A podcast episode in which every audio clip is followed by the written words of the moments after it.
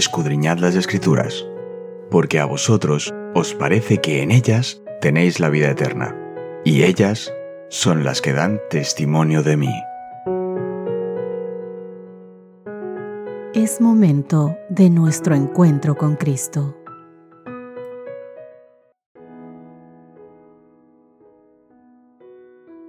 Hola, hola, ¿qué tal queridos amigos? Qué gusto saludarles, qué gusto encontrarme en una ocasión más junto a ustedes. Ahora vamos a ver el segundo tema de nuestro estudio en este trimestre y tiene el título La misión de Dios en favor de nosotros, la segunda parte. Vamos a tener un texto base que lo vamos a leer, a memorizar y guardarlo en nuestro corazón y se encuentra en el libro de Mateo el capítulo 28, el verso 19. Por tanto, dice la palabra de Dios, vayan a todas las naciones, hagan discípulos, bautizándolos en el nombre del Padre, del Hijo y del Espíritu Santo. Mis queridos amigos, la temática de Dios como un Dios misionero atraviesa toda la historia. Es el hilo conductor de la historia humana y demuestra el propósito de Dios para su creación. Además fusiona la revelación divina con un objetivo principal, la restauración de la imagen de Dios en sus hijos caídos. Veamos algunos textos. Colosenses capítulo 3 versos 9 al 10 y Primera de Juan capítulo 3 verso 2.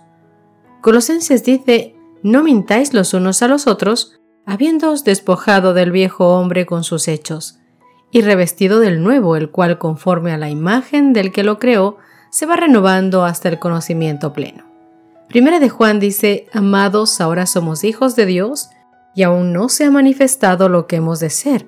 Pero sabemos que cuando Él se manifieste, seremos semejantes a Él porque le veremos tal como es Él. La misión de Dios también funciona como el marco en el que debemos ver y entender la palabra de Dios para nosotros. Cuando leemos la Biblia podemos identificar claramente a un Dios que nos tiende la mano de manera intencional a pesar de la separación causada por el pecado, como nos cuenta Isaías 59.2. Mediante su misión, Dios sigue restaurando la relación quebrantada con la humanidad hasta el glorioso momento en que haga nueva todas las cosas, como queda prometido en Apocalipsis capítulo 21, verso 5. Dios, mis queridos amigos, ha elegido manifestarse de tal manera que podemos comprender claramente su naturaleza y su propósito, y sobre todo, que podemos tener una relación real y duradera con Él. En otras palabras, no solo llegamos a conocerlos, sino también compartimos con otros nuestras experiencias con Él y con su amor salvífico.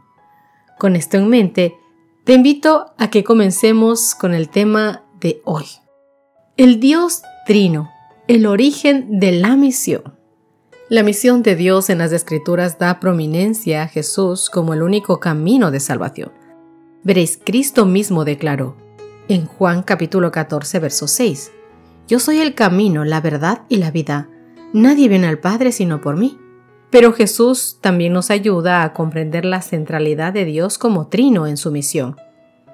Todo lo que Cristo hizo fue por su Padre Celestial o para Él. Veamos esto en los siguientes textos. Juan capítulo 3, verso 34. Jesús le dijo, mi comida es que haga la voluntad del que me envió y que acabe su obra. Juan 5:30. No puedo yo hacer nada por mí mismo. Según oigo, así juzgo, y mi juicio es justo porque no busco mi voluntad, sino la voluntad del que me envió, la del Padre. Juan capítulo 12, verso 45. Y el que me ve, ve al que me envió. Sin embargo, siempre debemos recordar, queridos amigos, que la misión de Jesús no comenzó cuando Él vino al mundo. Él la había recibido del Padre incluso antes de la creación de nuestro mundo como tal. Efesios capítulo 1, verso 4. Según nos escogió en Él antes de la fundación del mundo, para que fuésemos santos y sin mancha delante de Él. Primera de Pedro capítulo 1, verso 20 también dice, ya destinado desde antes de la fundación del mundo pero manifestado en los postreros tiempos por el amor de vosotros. Por lo tanto, Dios concibió la manera en que salvaría a la humanidad aún antes de poner los cimientos de nuestro planeta, y entró intencionalmente en la historia de la humanidad para cumplir este propósito. el Hijo que creó el mundo, como dice Juan capítulo 1 verso 3, y cuando se cumplió el tiempo de Gálatas capítulo 4 verso 4, Dios mostró su amor al enviar a su Hijo aquí. Juan capítulo 3 verso 16 y 17, que es el texto favorito de todos los cristianos, porque de tal manera amó Dios al mundo que ha dado a su Hijo unigénito para que todo aquel que en él cree no se pierda, mas tenga vida eterna, porque no envió Dios a su Hijo al mundo para condenar al mundo, sino para que el mundo sea salvo en él. El Hijo vino, murió en la cruz y venció a la muerte. Luego enviado por el Padre vino el Espíritu Santo, quien convence al mundo, y hoy continúa la misión del Padre y del Hijo al dar poder y enviar al pueblo de Dios a la misión. Vamos a ver varios textos que corroboran lo que te estoy diciendo. Juan capítulo 14, verso 29. Mas el consolador, el Espíritu Santo, a quien el Padre enviará en mi nombre, Él os enseñará todas las cosas y os recordará todo lo que yo os he dicho. Juan capítulo 16, verso 7. Pero yo os digo la verdad. Os conviene que yo me vaya, porque si no me fuera, el consolador no vendría a vosotros. Mas si me fuere, os lo enviaré. Juan capítulo 16 versos 8 al 11. Y cuando Él venga, convencerá al mundo de pecado, de justicia y de juicio. De pecado por cuanto no creen en mí. De justicia por cuanto voy al Padre y no me veréis más. Y de juicio por cuanto el príncipe de este mundo ha sido juzgado. Juan capítulo 14 verso 26.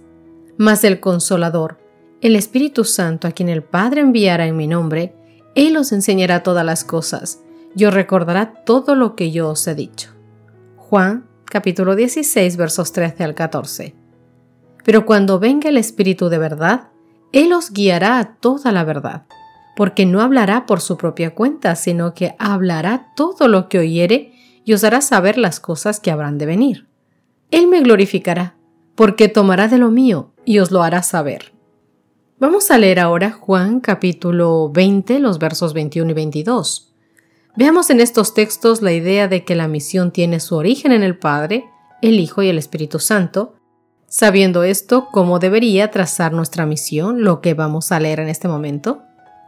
Jesús les dijo otra vez, paz a vosotros. Como me envió el Padre, así también yo os envío. Y habiendo dicho esto, sopló y les dijo, recibid el Espíritu Santo. Aunque la palabra Trinidad como tal no se encuentra en la Biblia, las evidencias trinitarias relacionadas con la misión son cuantiosas. Por ejemplo, después de la resurrección, Cristo se apareció a sus discípulos y les prometió, Ahora voy a enviarles lo que ha prometido mi Padre, pero ustedes quédense en las ciudades hasta que sean revestidos del poder de lo alto. Lucas capítulo 24, verso 49. Aquí encontramos la realidad de la misión de la deidad, en una sola frase, la promesa del Padre, la seguridad del cumplimiento de la promesa por parte del Hijo, y la promesa misma, la venida del Espíritu Santo. Déjame leerte otros textos. Lucas capítulo 3, verso 16. Respondió Juan diciendo a todos, Yo a la verdad os bautizo en agua pero viene uno más poderoso que yo, de quien no soy digno de desatar la correa de su calzado. Él os bautizará en Espíritu Santo y fuego. Hechos capítulo 1, verso 4 al 5. Y estando juntos les mandó que no se fueran de Jerusalén, sino que esperaran la promesa del Padre, la cual les dijo, oísteis de mí. Porque Juan ciertamente bautizó con agua, mas vosotros seréis bautizados con el Espíritu Santo dentro de no muchos días. Hechos capítulo 1 verso 8. Pero recibiréis poder cuando haya venido sobre vosotros el Espíritu Santo, y me seréis testigos en Jerusalén, en toda Judea y en Samaria, y hasta en lo último de la tierra.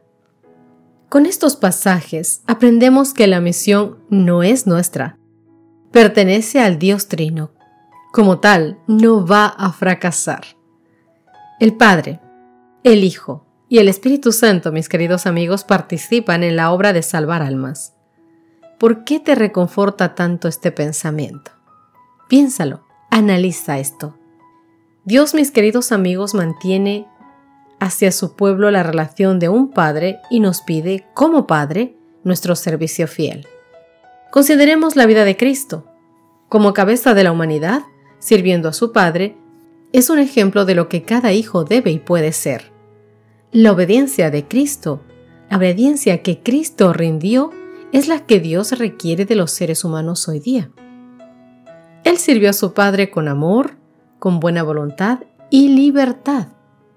Salmos capítulo 40, verso 8 dice, Me complazco en hacer tu voluntad, oh mi Dios. Declara Él, y tu ley está en medio de mi corazón. Cristo no consideró demasiado grande ninguno de sus sacrificios, ni demasiado dura ninguna labor, a fin de realizar la obra que él vino a hacer. A la edad de 12 años, dijo claramente, ¿no sabías que en los negocios de mi padre me convenía estar? Lucas 2.49. Había oído el llamamiento y había emprendido la obra y dijo, mi comida es que haga la voluntad del que me envió y que acabe su obra. Juan capítulo 4, verso 34. Queridos amigos, hoy el Señor nos pide que tengamos conciencia de lo que es el origen de la misión, de dónde salió, y que por favor seamos así de obedientes como Cristo lo fue. Y es que no solamente es un consejo, debemos hacerlo incluso para nosotros poder vivir bien en esta vida. La obediencia es la base de todo. Pero claro, una obediencia razonada, una obediencia que lo hace el corazón que está enamorado de Dios. Eso es lo que pide el Señor, tu corazón. Y no te pide el 50% de él, no te pide el 60 ni el 70, te pide el 100% de tu corazón. ¿Qué te parece si terminamos nuestro estudio de hoy, querido amigo, en una oración para pedirle justamente esto al Señor? Que nos permita reverenciarlo como tal, como nuestro Dios y Señor, reconocer que es su misión y que esa misión maravillosa fue extendida a nosotros por su misericordia. Ora conmigo. Querido Señor que estás en los cielos, Papito Dios, cuán grande eres. Maravilloso es tu nombre y tu misericordia alcanza a todos tus hijos. Perdona nuestros pecados, Dios mío, porque muchas veces nos comportamos mal. Perdona, Dios mío, porque no somos los hijos que esperas que seamos. Perdona porque aún falta mucho de nosotros para poder ser hijos humildes, amables, afables, tiernos y bondadosos. Permítenos, Dios mío, que cada día nos acerquemos a ti, para que esa cercanía, Padre mío, nos permita ir cambiando y siendo semejantes a ti por tu obra, por tu misericordia, por tu Santo Espíritu.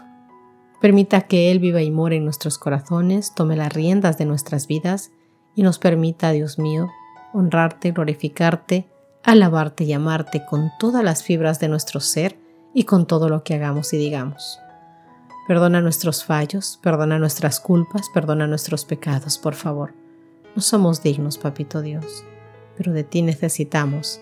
Necesitamos que nos limpies, Dios mío, que nos dejes blancos, como limpia lana. A ti te ruego esto, Dios mío, en el dulce nombre de Cristo Jesús. Amén y amén. Que Dios os bendiga, mis queridos amigos. Nos encontramos en nuestro próximo estudio. El día de mañana, Dios mediante. Gracias por acompañarnos. Te recordamos que nos encontramos en redes sociales.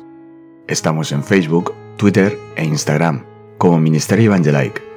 También puedes visitar nuestro sitio web www evangelike.com